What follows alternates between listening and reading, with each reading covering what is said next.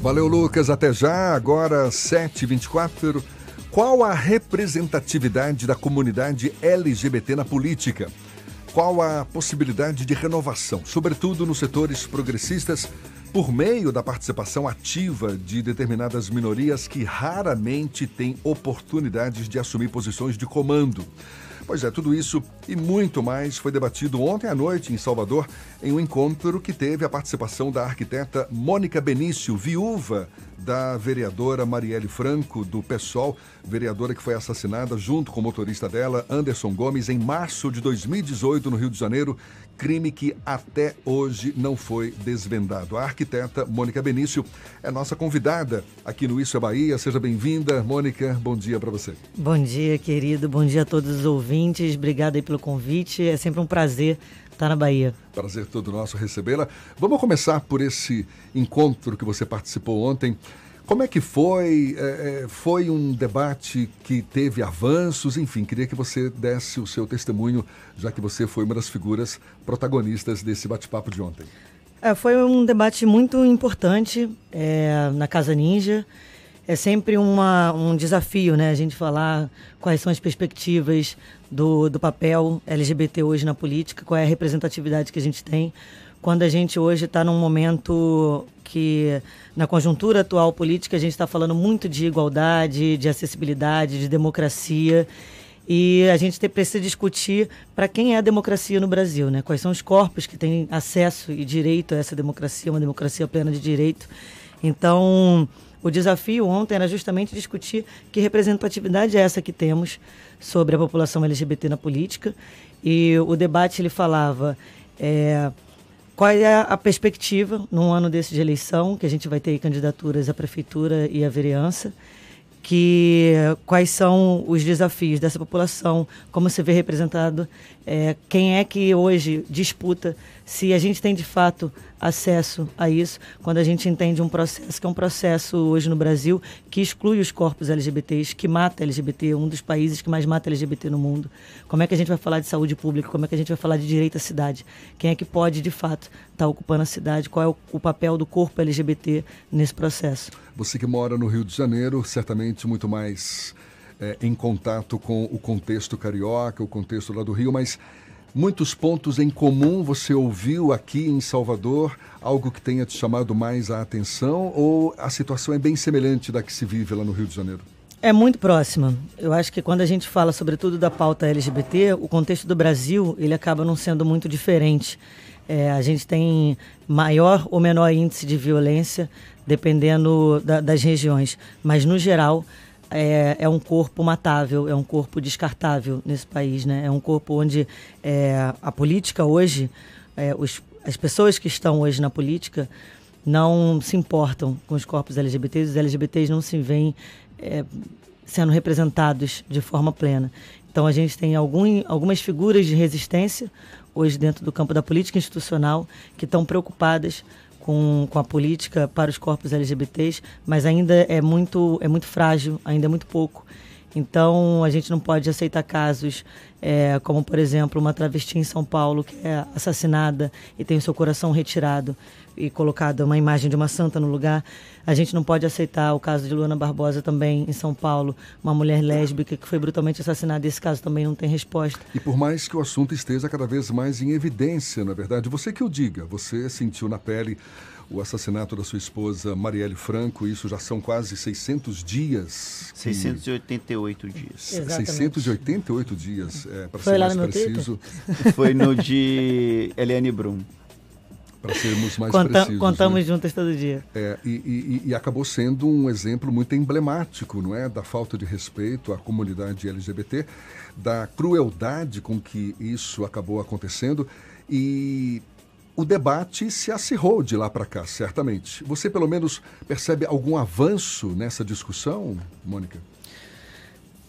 É, o avanço eu acho que ele existe. Seria até pessimista demais dizer que não. E acho que a gente hoje está tá em tempo de, de falar sobre esperança para ressignificar as lutas. Agora, é muito importante a gente olhar é, como é que a gente tem uma vereadora democraticamente eleita sendo executada na capital do Rio de Janeiro às 9 horas da noite e a gente chega a 688 dias sem que esse crime seja solucionado e sem que a gente tenha os mandantes para isso. E entender que o corpo da Marielle era o corpo que representava a população negra, as mulheres, a população LGBT. E esse corpo ele é executado no, com, com um recado político muito claro de dizer que esses corpos não são respeitados nem na sociedade como um todo, nem na política institucional. Fernando quer fazer uma pergunta. Essa questão do, da representatividade LGBT, aqui em Salvador, por exemplo, a gente não tem nenhum representante assumidamente da causa LGBT. Existem pessoas que defendem a bandeira, mas não necessariamente é, são integrantes da comunidade LGBT. O mesmo acontece na Assembleia Legislativa e na Câmara dos Deputados, na representatividade é, da Bahia. Ontem o debate trouxe essa questão que é muito mais presente no Rio de Janeiro. Existe a representação, existiu a representação da Marielle, a representação do João Willis e agora o Davi Miranda, que acabou assumindo a função, o, o a carga, a vaga de é, João Willis lá na Câmara dos Deputados. Você acha que o Rio de Janeiro está um pouco mais à frente do que a Bahia nessa questão da representatividade dela, dessa comunidade dentro dos legislativos? É, na verdade, eu acho que o Rio de Janeiro ele atravessa um, um, processo de ressignificação da sua própria história política. Né? Em 2016, a campanha da Marielle era uma campanha que, para os otimistas, a Marielle faria 5 mil votos. Marielle foi eleita com 46.502.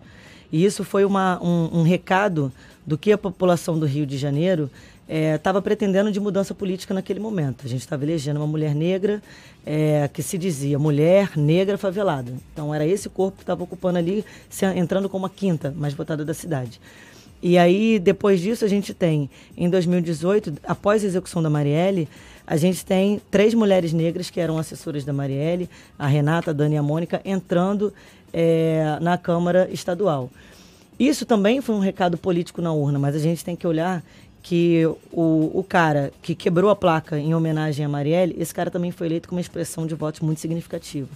Então, eu acho que hoje o Rio de Janeiro ele atravessa um momento na política onde tem muita gente acreditando que a cidade pode ser diferente, entendendo que a gente está falando de uma cidade que é dominada pela milícia. E a milícia hoje ela é o Estado brasileiro. A milícia hoje ocupa a política institucional. E isso é um desafio para o Rio de Janeiro que é muito grande. É, na Bahia, por exemplo, eu adoraria ver os representantes que fossem, a maioria, pessoas negras ocupando a política institucional dentro da Bahia. Esse debate vira e mexe a gente tem aqui, inclusive, no Isso Bahia, a falta da representatividade negra no legislativo. É isso, e quando a gente está falando de representatividade, seja LGBT, seja negro, seja mulheres, a gente está falando do início do debate. Quais são os corpos que têm direito pleno a essa democracia no Brasil? Quais são os corpos que têm acesso, que têm acessibilidade a essa política, a esse país e às suas cidades, cada uma com sua particularidade? Mônica, a Marielle era uma figura que ainda naquele primeiro momento era conhecida localmente no Rio de Janeiro e após, infelizmente, o assassinato dela, ela teve uma grande projeção.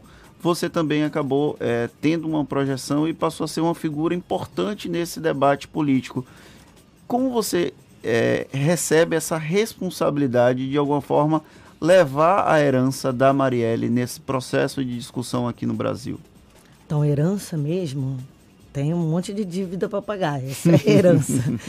Mas eu acho que é, é muito sensível quando a gente vai discutir a respeito do que está sendo chamado de legado de Marielle, porque eu entendo que o legado da Marielle é um processo em construção. A Marielle teve quase duas décadas de defensora de direitos humanos, de atuação como defensora de direitos humanos. E é muito significativo a gente olhar que ela hoje salva muito mais vidas do que pôde fazer isso em vida. Então, é óbvio que tem uma responsabilidade quando eu, a família, a gente tem um lugar de projeção social, né, de imagem social, através dessa tragédia. Agora, poderíamos não ter feito absolutamente nada. E ainda assim, a imagem da Marielle estaria avançando da maneira como está, porque isso é uma coisa, isso é um processo construído coletivamente. O corpo da Marielle, quando ele tomba, ele representa muitos corpos que tombam sempre no Brasil. É esse corpo que é o corpo que é o corpo descartável. Né? Então, é, as mulheres negras, a população LGBT, a população periférica favelada se viu representada ali. E o Brasil respeita pouquíssimas coisas, uma delas é status de poder. Se nem o título de parlamentar pôde proteger esse corpo, que é o corpo descartável no Brasil, o recado político é: não tem ninguém seguro. Enquanto não se responde quem foi que mandou matar a Marielle, o que a gente está dizendo ao mundo é: pode sim matar as pessoas com a certeza da impunidade, porque obviamente quem articula a execução de uma parlamentar está num cargo que se entende é, acima da lei, que tem a certeza da impunidade. Então, hoje está nessa luta por justiça, ela ganha um campo muito mais amplo, porque é defender tudo que aquele corpo representava. Você está para lançar um livro agora em 2020, não é isso? Isso. Um livro de memórias de sua autoria para abordar o relacionamento vivido pelo casal, que teria o título Marielle e Mônica, o amor é inimigo do fim? É. Vou pedir para você falar mais sobre esse livro já já. Estamos conversando aqui com Mônica Benício, que é a viúva da vereadora Marielle Franco, nossa convidada no Issa Bahia. Portanto, a gente retoma o papo já já, agora 26 para as 8 na tarde FM. Agora 17 minutos para as 8 horas e a gente retoma o papo com a arquiteta Mônica Benício, viúva da vereadora Marielle Franco, vereadora que foi assassinada junto com o motorista dela em março de 2018 no Rio de Janeiro, um crime que até hoje não teve os mandantes revelados. A Mônica está prestes a lançar um livro intitulado Marielle e Mônica: O amor é inimigo do fim. O que, que você quer dizer com esse título, Mônica? É, esse título, na verdade, é um título ainda provisório, mas é, a brincadeira do ser inimigo do fim era uma brincadeira pessoal nossa. Mas dizer que o amor é inimigo do fim é justamente não aceitar que a, a, trajetória, seja de luta, seja de trabalho da Marielle e seja da nossa história, que foi muito difícil durante 14 anos, aceitar que ela seja interrompida com a execução da Marielle. É um livro que conta a, a história do seu relacionamento com ela, tem também uma pegada política, como é? É, na verdade, eu resolvi fazer o livro em duas partes e tenho construído ele junto com a editora Record, que vai primeiro narrar é, o que foi a nossa relação, o que foi a nossa história de amor, as dificuldades, falando também da lesbofobia, que foi muito forte, que acabou separando a gente por tantos anos e promoveu um relacionamento que teve muitas interrupções. E quando a gente finalmente fica junto, tem esse corte, é, mas que tem uma, uma continuidade depois disso, que vem nesse processo de luto que vira luta. Então, vai ser contado as duas partes. Primeiro, a história, que foi vivida e depois como eu venho vivendo isso sozinho. Você falou que o título é provisório, está sujeito a mudança então? Tá, tá sujeito a mudança, mas vai, vai numa linha dessa aí. Talvez quando eu tiver finalizado eu vou dar uma olhadinha para ele de novo. Tá certo. E o lançamento está previsto para quando? Se tudo der certo, no, eu pretendo lançar no aniversário dela, 27 de julho desse ano ainda. Maravilha. Você já é frequentadora de Salvador, não é? Inclusive, está fazendo aniversário amanhã véspera do dia de Iemanjá, olha só que maravilha. E sei que você está de olho na festa de Iemanjá também. Qual o significado para você de eventualmente voltar a Salvador, participar da festa de Iemanjá, comemorar o aniversário nessa terra? Você gostaria de ter tido um pé aqui definitivamente assim? Eu ou... queria ter tido dois. Eu frequento Salvador bem menos do que gostaria. É, é sempre muito, muito prazeroso estar aqui, é sempre uma alegria, sou muito bem recebida. Acho a energia de Salvador uma coisa muito bonita. E estar tá participando desse evento que por si só já tem uma energia que é muito especial e acontece um dia depois do meu aniversário é presente em dobro, assim, é sempre muito muito prazeroso, muito feliz estar em Salvador. Fernando também já está se preparando para a festa de Iemanjá. Ah, devo ir logo no começo da manhã do domingo para levar meu presente para Iansã, para o Iansã o quê? Para Iemanjá, para nossa querida rainha das águas. É porque eu tenho um, eu adoro Iansã e aí sempre vem na minha cabeça o nome dela. É, Mônica, uma pergunta que é por conta das críticas que a gente ouve. Eu não, eu não concordo com essas críticas, mas se fala muito dos adversários políticos que quando é, se discute, se fala da morte de Marielle, o Anderson, o motorista, fica em segundo plano. Eu sei que esse não é o caso, mas como vocês reagem? Qual a resposta que vocês dão quando essa crítica aparece? Porque ela é recorrente. Como vocês reagem a isso? É, eu, na verdade, nunca tive um, um embate direto a respeito desse tema. Sempre tenho muito cuidado, inclusive, em mencionar o Anderson, justamente porque a gente está falando de duas vidas. E como defensora de direitos humanos, eu entendo que nenhuma vida vale mais do que a outra. Agora, o, o fato do caso ter tido projeção foi porque foi a Marielle. Não foi porque foi a Marielle, foi porque foi uma vereadora executada da maneira como foi e as pautas que ela representava. Uma figura pública, né? Exatamente. Então, quando a gente pede justiça por Marielle, a gente automaticamente pede justiça por Anderson também. Porque a justiça para Marielle é justiça por tudo que ela representava, é justiça pela vida, por uma vida que foi ceifada, por uma vida que foi retirada de maneira brutal. E aí a gente vai pedir justiça, porque hoje a, a disputa não é sobre esquerda ou direita, não precisa concordar com as pautas da Marielle para pedir justiça por Marielle.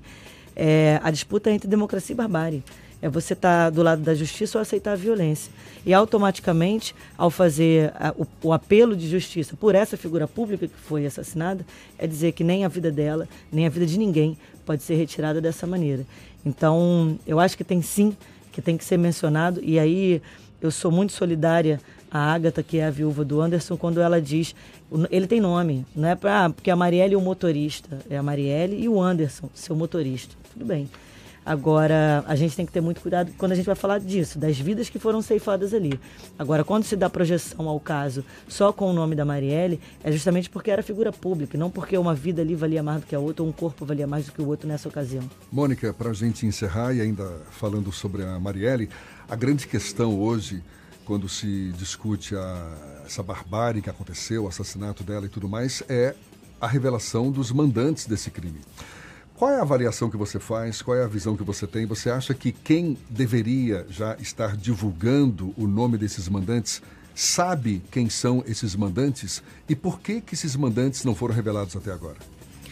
É, enquanto brasileiro, eu tenho uma, um, um, sentimento de, de vergonha muito grande da gente chegar a quase dois anos depois de um crime como esse, de uma repercussão internacional e não consegui responder. Aí a gente não responde porque não pode, não responde porque não quer, não responde porque não consegue. O que tem por trás disso tudo? Fato é que, infelizmente, foi um assassinato muitíssimo bem executado. Então, que se deixou poucas pontas soltas ali o que a gente tem hoje dentro da investigação são os acusados a serem os executores, tanto atirador quanto motorista naquela noite estão já, presos. Já assumidos, não é isso? E não foi, não foram a julgamento ainda, eles são acusados. Eles não, eles foram... não confessaram não também. Não, não. Não confessaram. Não. Né? Então a luta nesse momento, inclusive, é para levá-los a julgamento. Eles precisam ser julgados. Por enquanto são só acusados.